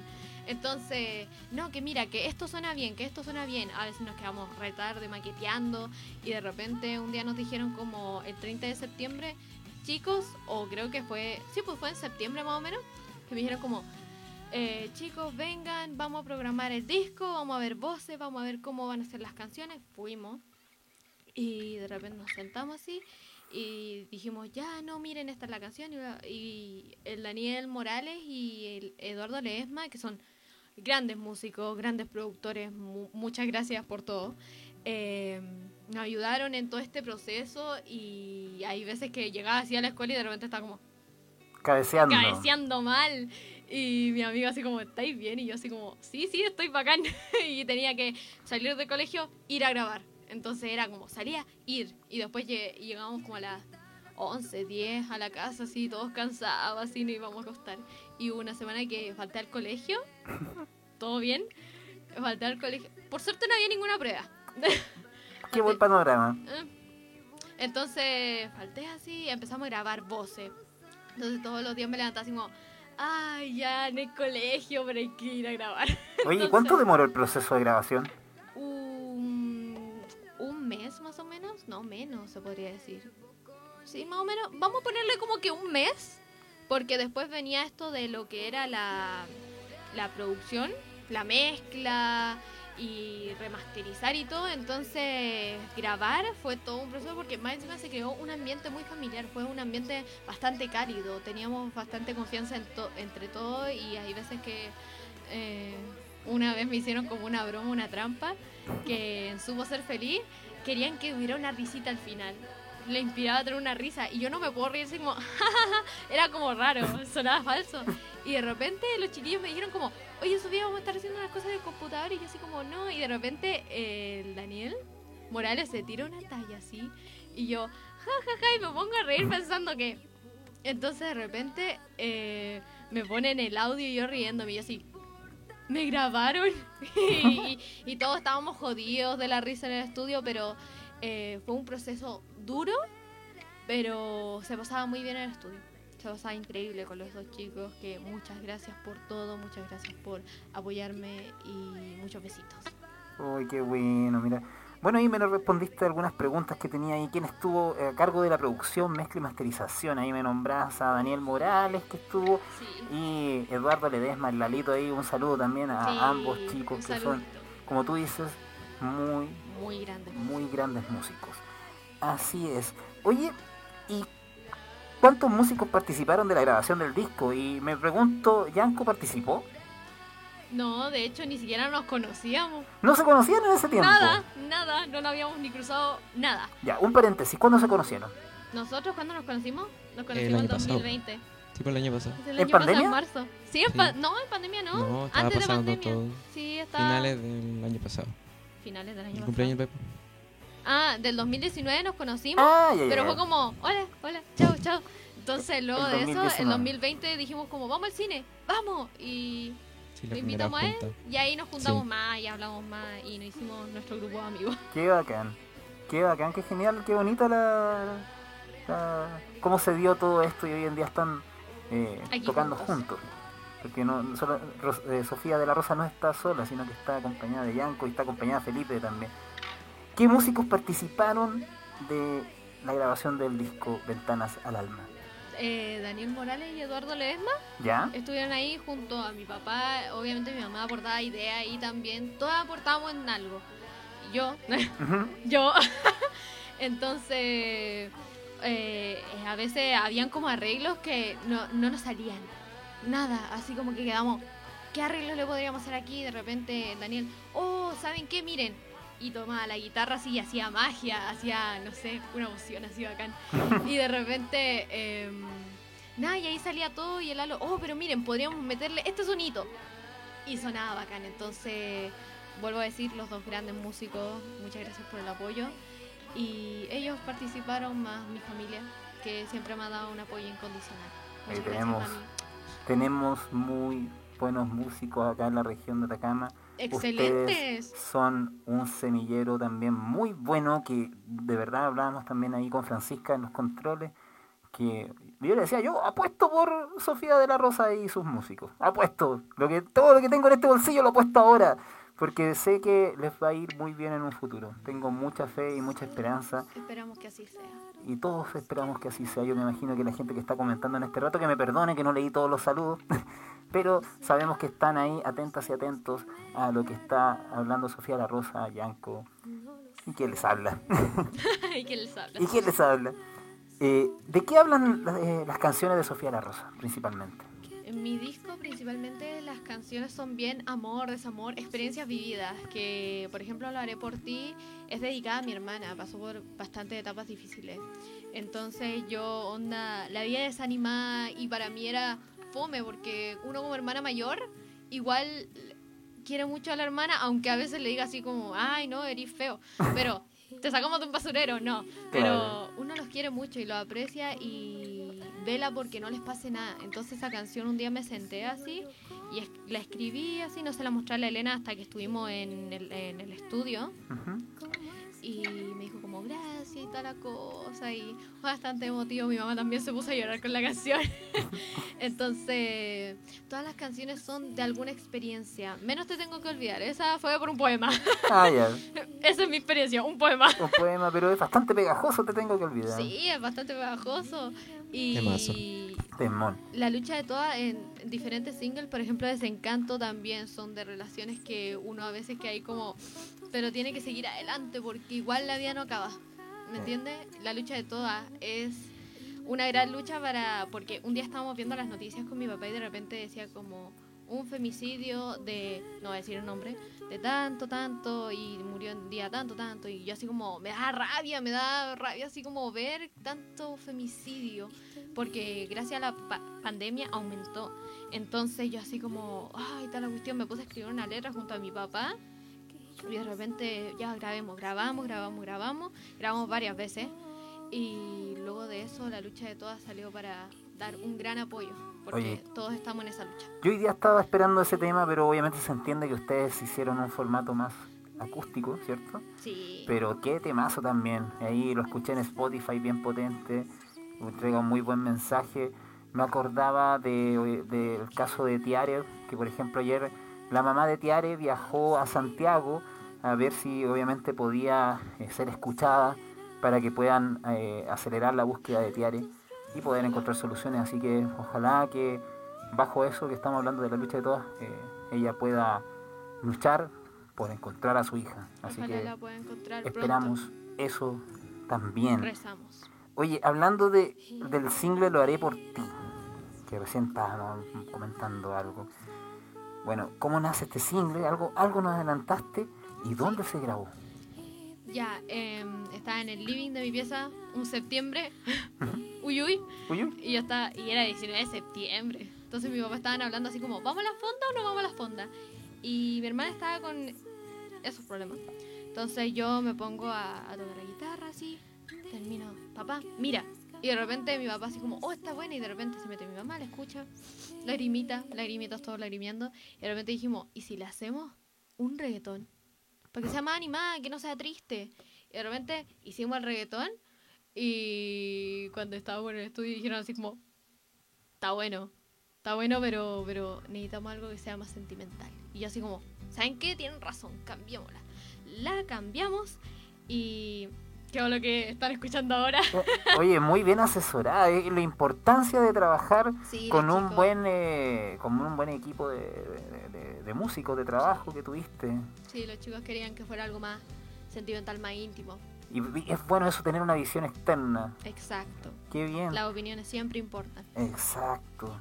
Oye, ¿cuántos videoclips tiene eh, Sofía de la Rosa? ¿Existen? ¿Cuántos eh, clips, videoclips existen? Tenemos dos que vendría siendo el Lo haré por ti y Oscura Realidad que se grabó y se lanzó hace poco en Curiñanco, Wow. Valdivia.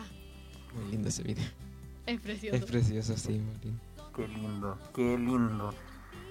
Sabemos que uno de tus videoclips, que estábamos hablando del tema recién, de lo haré por ti, lleva lenguaje de señas, ¿cierto? Sí, lenguaje de señas, Lo haré por ti.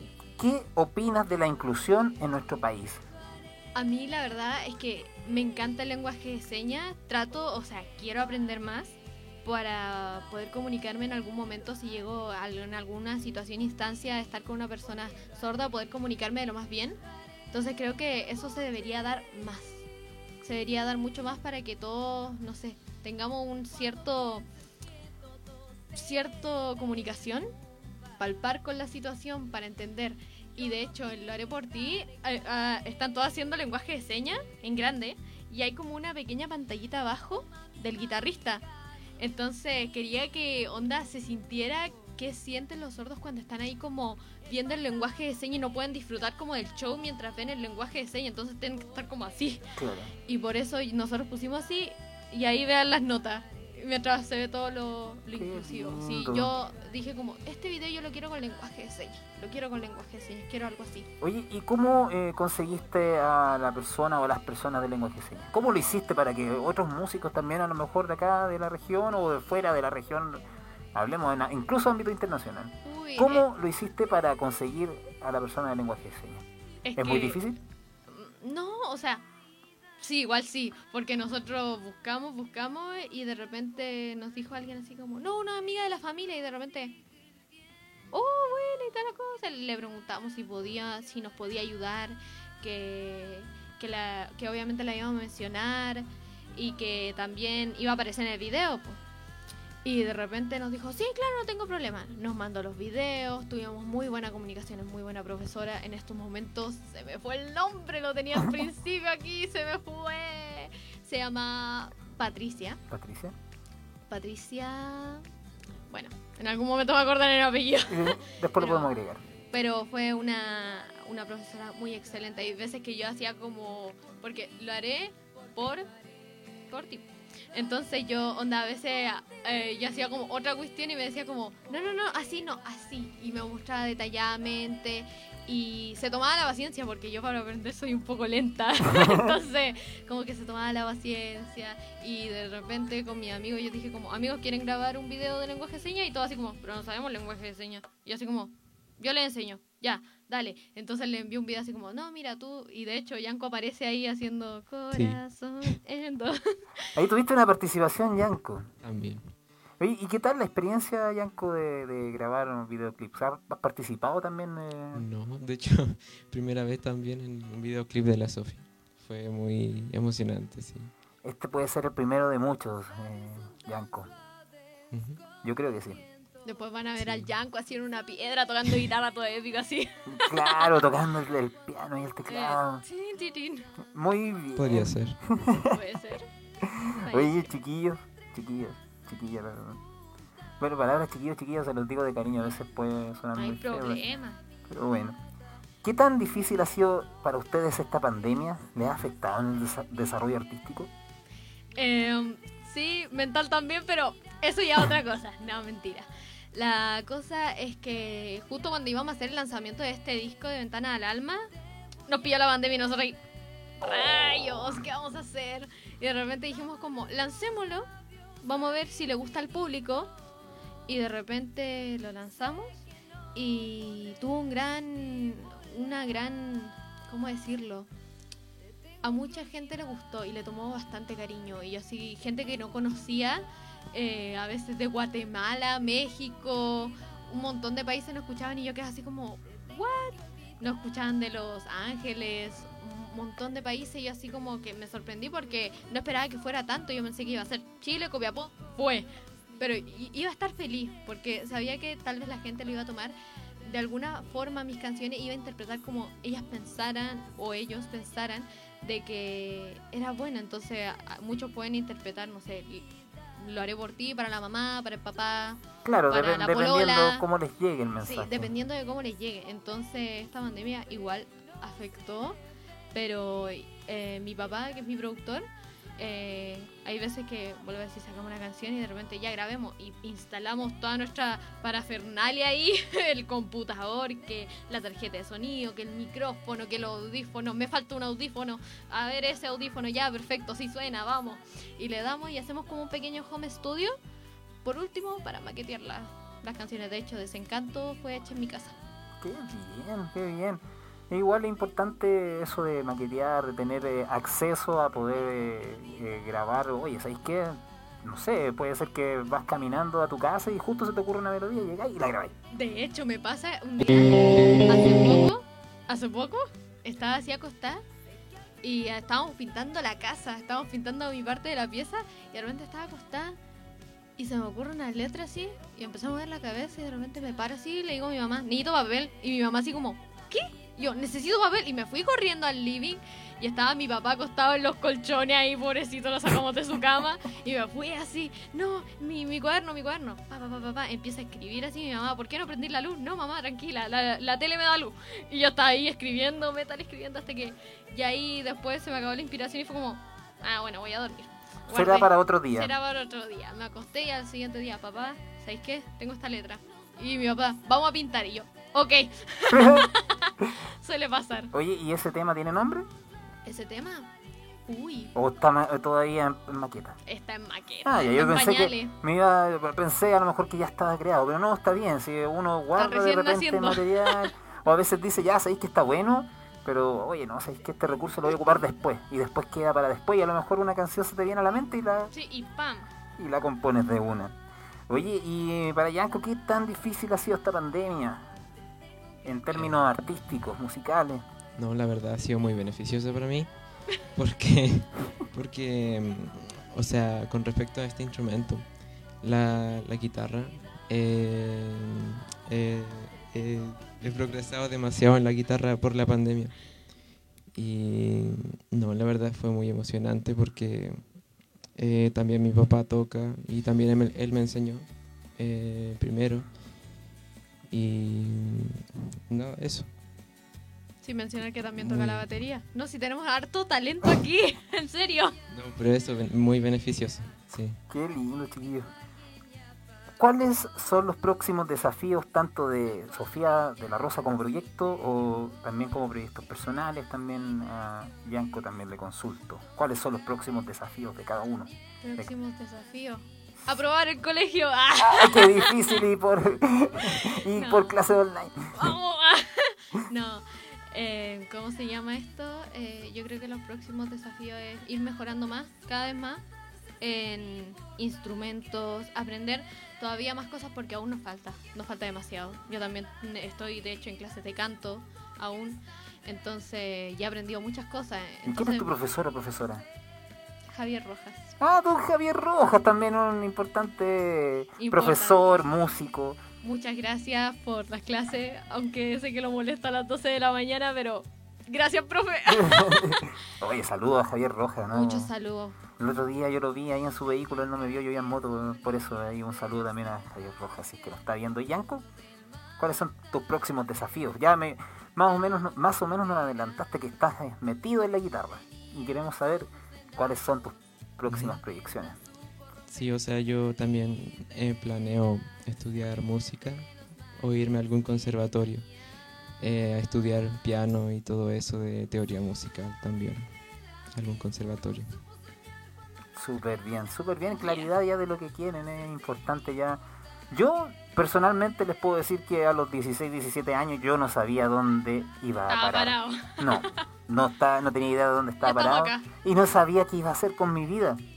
Lo supe recién a los 34 años. No, mentira. Nunca es tarde. Nunca es tarde. Nunca es tarde. Tengo 35, pero no, mentira, sí, era una broma. Pero qué bueno que tengan claridad de lo que quieren. Y finalizando esta entrevista con esta última pregunta, casi final porque de ahí les tengo una pregunta a una persona que está por ahí. ¿Qué consejo le darían a quien se está iniciando en ámbitos de la música? Tengan mucha paciencia. Hay veces que uno va a estar tocando así y de repente, ah, me equivoqué. Ah, no, la cuestión. Y una vez así como de que se enoja, pero hay que tener mucha paciencia porque todo va a salir bien y mucha práctica, practicar día a día, aunque muchas veces uno esté ahí acostado y no tenga ganas, levantarse así, dar la motivación y decir, vamos, yo puedo, me lo merezco, yo puedo. Entonces, onda, eh, tengan mucha paciencia y confíen siempre en sus sueños, nunca lo duden. Si alguien viene y te dice como, ah, no estáis tocando mal, bueno, lo toman y empiezan a tocar mejor, mejor que nunca. Entonces, tómense las críticas como, ¿cómo decirlo? Como críticas. ¿Con altura de mira? Exacto, con altura de vida. Entonces, confíen y nunca duden de ustedes mismos y tengan mucha paciencia. ¿Bianco? Yanko. Sí, eso mismo con respecto a, la- a las críticas. Eh, siempre tomarlo algo como para mejorar eh, eh, con respecto a, a lo que te digan, no sé, solo seguir con lo que haces así, sin, sin importar lo que, lo que diga la gente o algo por el estilo. Muy bien. Chiquillos, yo les quiero agradecer enormemente por el compromiso, porque tuvieron compromiso desde el, desde el principio, del momento que, que contactamos a Sofía, desde el momento 1 o el momento 0 en adelante, hubo un compromiso eh, notable. Así que yo les quiero agradecer a nombre del equipo de Meta Ruido al Aire por estar esta noche acá y por eh, haber tocado eh, todo tu material, Sofía, con tanta con tanta energía, con Euforia. tanta transparencia también. Es algo que te fluye, que te brota de, de los poros. Así que agradecido de ustedes. Y me gustaría ver si está Felipe por ahí. Felipe de la Rosa, ¿estás? Puso cara de, ¡ay, no! Felipe, yo te necesito acá. Uy, lo necesito. Por favor, pase y tome asiento. Francisca, si es que me puede subir el micrófono de Felipe, gracias. Felipe, yo no te traigo acá a- o no te llamé eh, eh, para, para hacerte una pregunta, sino te quiero agradecer. Te quiero agradecer. Justo se nos apagó una cámara, pero te quiero agradecer porque estás, eh, por todo lo que has hecho, porque el apoyo familiar es fundamental es muy fundamental. Voy a empezar a acoplar, así que voy a cambiar la cámara. Ahí voy a apuntar a Felipe. Y creemos que todo lo que es Sofía hoy también tiene mucho que ver contigo, tiene mucho que ver con su madre también. Y gracias a tu apoyo, a tu refuerzo, a, tu compromiso quizá, o a padre chocho, no sé cómo llamarlo, tu hija es lo que es hoy. Y me imagino que el padre y la madre de Yanko también, también les quiero agradecer, porque de verdad, eh, hoy en día la región eh, tiene muy buenos músicos, pero siempre se agradece este, esta nueva semilla. Y que su música haya trascendido no es casualidad, que su música haya eh, cruzado fronteras no es casualidad.